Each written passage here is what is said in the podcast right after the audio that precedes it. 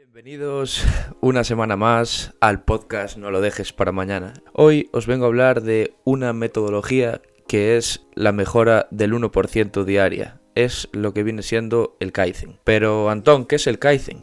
Pues el Kaizen es una metodología nacida en Japón que busca obtener resultados exponenciales a través de la mejora continua. Si me conocéis y me veis los posts de Instagram, sabréis que tengo en todos lados esto del Kaizen, también en el perfil de WhatsApp, etc. Y al final, esto del Kaizen es pues mejorar un poco cada día, bien sea ampliando nuestras fortalezas o reduciendo nuestras debilidades.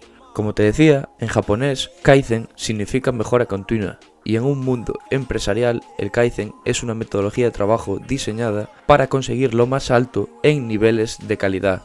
Nació en torno a los años 50 del siglo XX y llevó a Japón a convertirse en una de las mayores economías del mundo. Pero como os decía, no solo sirve para empresas, sino que también lo puedes aplicar en sus principios a tu día a día para conseguir, pues eso, resultados espectaculares. Y nosotros lo vamos a enfocar a la alimentación. Y habitualmente cuando queremos mejorar algo en nuestras vidas, lo primero que hacemos es fijar un objetivo ambicioso y diseñar pues una estrategia que nos permita alcanzarlo lo más rápido posible. Parece que a veces tenemos la sensación de que cuando los cambios no son inmediatamente visibles, no estamos mejorando. ¿Y qué pasa? Que esta estrategia pues suele conducirnos a acabar frustrados, a fracasar en nuestros intentos de mejora y eso es todo por culpa de un mundo y una sociedad que va muy rápido. El simple hecho de coger ahora nuestro móvil y al día siguiente tener un paquete de Amazon en nuestra puerta de casa. ¿Qué pasa? Que si lo enfocamos con nuestra alimentación, pues vamos a estar llorando todo el día. ¿Por qué os lo digo? Porque no se puede perder 20 kilos de un día para otro. Por eso, con este episodio, en lugar de eso, eh, os propongo que podemos enfocarnos en mejoras ligeras, ¿vale? Pero constantes. O sea que mejorar nuestros hábitos y comportamientos. Aunque suene mucho menos espectacular, en muchas ocasiones esta alternativa es más sencilla y nos permite alcanzar los mismos resultados con un porcentaje de éxito mucho mayor. Por eso esta idea de la mejora continua nace del llamado Kaizen. Pero Antón, ¿para qué sirve esto en nuestro día a día? Pues como te decía, habitualmente parece que solo los grandes cambios, los que son muy visibles, son verdaderas mejoras en nuestra vida. O sea que da igual que nuestro objetivo sea perder peso o viajar por el mundo, nosotros nos presionamos para lograr resultados radicales. Y si no los alcanzamos, pues pronto tenemos la sensación de haber fracasado. Mientras tanto, pensamos que mejorar solo un 1% es insignificante. ¿Por qué? Se nos suele olvidar que mejorar de manera constante un 1% tiene efectos exponenciales a largo plazo.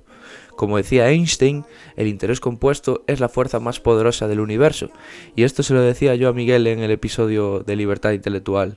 Imagina que quieres empezar a correr y que no has corrido en tu vida. El primer día eres capaz de correr 100 metros. Ahora imagina que te pones este reto de correr un 1% más cada día. El segundo día tendrás que correr 101 metros, un metro más es prácticamente un paso más. Seguro que eres capaz, ¿verdad? Pues al día siguiente lo mismo, un 1% más, un metro y un centímetro más, y así el tercer día y el cuarto, y así un año entero.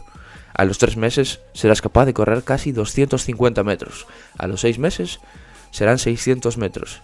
Y aquí viene lo alucinante, en un año después de empezar podrás correr cerca de 4 kilómetros en un día. ¿Por qué? Porque con el tiempo hay una enorme diferencia entre mejorar un poco cada día y no hacerlo. Y como veis, es alucinante. Es por eso que ahora os quiero transmitir dos ideas clave para la mejora continua. La primera es cambiar la forma en la que diseñamos nuestra estrategia. Muchas veces cuando me he planteado cambios vitales en mi vida, he acabado siguiendo una de estas estrategias. Uno, O he buscado una fórmula mágica que me permitiera hacerlo sin esfuerzo y de manera casi inmediata, por ejemplo, a la hora de perder peso, jugos y potingues mágicos, eh, suplementación, etc.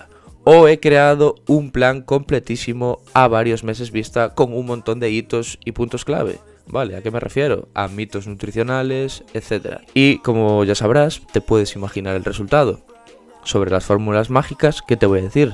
La casa del libro, las bibliotecas están llenas de libros de cómo hacerse eh, con el cuerpo eh, de Cristiano Ronaldo en dos semanas, ponerse en forma en cinco minutos, o aprender un idioma como si fueras inglés nativo de toda la vida. Y sobre los planes completísimos, pues la verdad es que está muy bien, mientras los creas. Eh, te hacen sentir que estás trabajando durísimo para conseguir tu objetivo y además estás, pues eso, emocionado. Eh, te visualizas perfectamente en el éxito que vas a tener y lo único es que luego nunca hay una manera humana de cumplir estos planes y siempre acaban cogiendo pues algo de polvo por la habitación. Pero igual que con la fijación de objetivos, hay otra forma de abordar esta estrategia. Y si has marcado tus objetivos, como te decía antes, en realidad ya no necesitas un plan, ni fórmulas mágicas. El plan es el objetivo, hacer un poco cada día. Kaizen, que en casi todo lo que hacemos hay dos fuentes de mejora clave, que son incrementar nuestras fortalezas o reducir nuestras debilidades. O dicho de otra manera, hacer más de lo que nos acerca al objetivo y menos de lo que nos entorpece. Es decir, si quieres perder peso, puedes entrar un poco más fuerte cada día que vas al gimnasio, una repetición más de cada ejercicio cada día, pero también puedes asegurarte de no faltar. Si un día solo puedes 15 minutos, tú vas igual. Otro ejemplo, pero con el dinero. Puedes hacer formas de ganar dinero. No sé, puedes vender tu ropa vieja o cosas que ya no uses, puedes dar clases particulares o hacer otros trabajos. O también puedes reducir pequeños gastos superfluos, como por ejemplo, ir a cenar todos los días fuera de casa. Puedes identificar cada uno de estos gastos e ir eliminándolos uno a uno. Y oye, esto no se trata de hacer una cosa o la otra, se trata de hacer todas, pero no de golpe. Ir incorporando cada día pequeños cambios, como el simple hecho de ir al súper y no pasar por el típico pasillo maldito. Por ejemplo, puedes ir lleno al súper. Esto ya tienes un post en Instagram hablando de ello. Y segundo, la otra idea clave es cambiar la forma en la que marcas tus objetivos. ¿Por qué? Porque uno de los principales problemas por los que no alcanzamos nuestros objetivos personales tiene que ver con cómo los fijamos. Lo hacemos como si trabajáramos en un proyecto. Ponemos un objetivo ambicioso que entregar al final del proyecto y elegimos fecha para finalizarlo. Incluso nos ponemos metas e hitos para alcanzar por el camino. A partir de ahí, medimos nuestro éxito basándonos en qué porcentaje hemos alcanzado de un objetivo concreto. Si lo piensas, de alguna manera estamos intentando predecir el futuro. Y sí, te puedo decir que fijar objetivos es importante en la vida y muy útil, pero no es la única manera de avanzar. Menos aún si nuestro objetivo tiene que ver con rutinas. Y, en realidad, la mayor parte de los cambios en el desarrollo personal tienen que ver con generarnos rutinas. Por ejemplo, estudiar más, comer mejor, ahorrar, levantarnos antes. Todo eso tiene que ver con cambiar hábitos por otros nuevos. Y me dirás, sí, Antón, pero es que a veces es difícil introducir rutinas que impliquen cambios muy profundos a corto plazo en tus hábitos. Y yo te digo que sí, pero esto es como todo, hay que entrenarlo. Si nunca haces nada de deporte y de pronto decides dedicar dos horas diarias, lo más probable es que hagas dos días y no hagas nunca más porque el tercero te vas a ir de cañas. En estos casos seguramente es más útil enfocarnos en lo que hacemos hoy y cómo mejorarlo gradualmente con pequeños cambios cada día, es decir, aplicar un método de mejora continua. Repito, el Kaizen. Para eso lo importante es saber en qué punto estás por ejemplo, empezar midiendo, porque lo que no se mide no se puede mejorar. Si quieres perder peso, lo normal es que empieces midiendo las calorías que ingieres. Tienes post en Instagram en donde hablo de todo esto. Tu objetivo esta semana es bajar a 2400, por ejemplo, y la siguiente 2300, porque ese es tu déficit.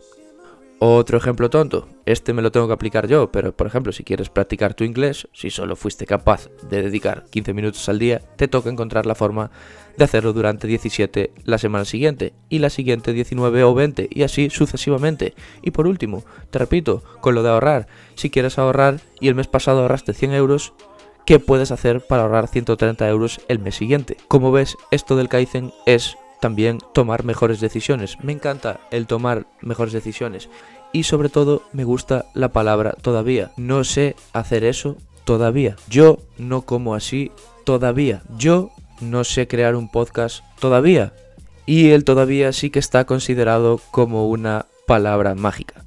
Bueno, espero que este episodio te haya ayudado. Vamos a hacer un breve resumen para acabar y dejar esto del Kaizen a un lado. El resumen lo vamos a dejar con una frase. Una mejora del 1% cada día durante un año acaba multiplicando por 40 el valor inicial. Espero que este episodio te haya ayudado. Como ves, ha sido breve, pero creo que ha sido muy potente. Como siempre, espero que lo puedas compartir con tus seres más queridos, con la gente que quieres y me puedes escuchar tanto en Spotify, Apple Podcasts, Google Podcasts, iBox. Para la semana puede que tengamos un episodio con uno de los grandes de la nutrición y el entrenamiento en España y nos vemos.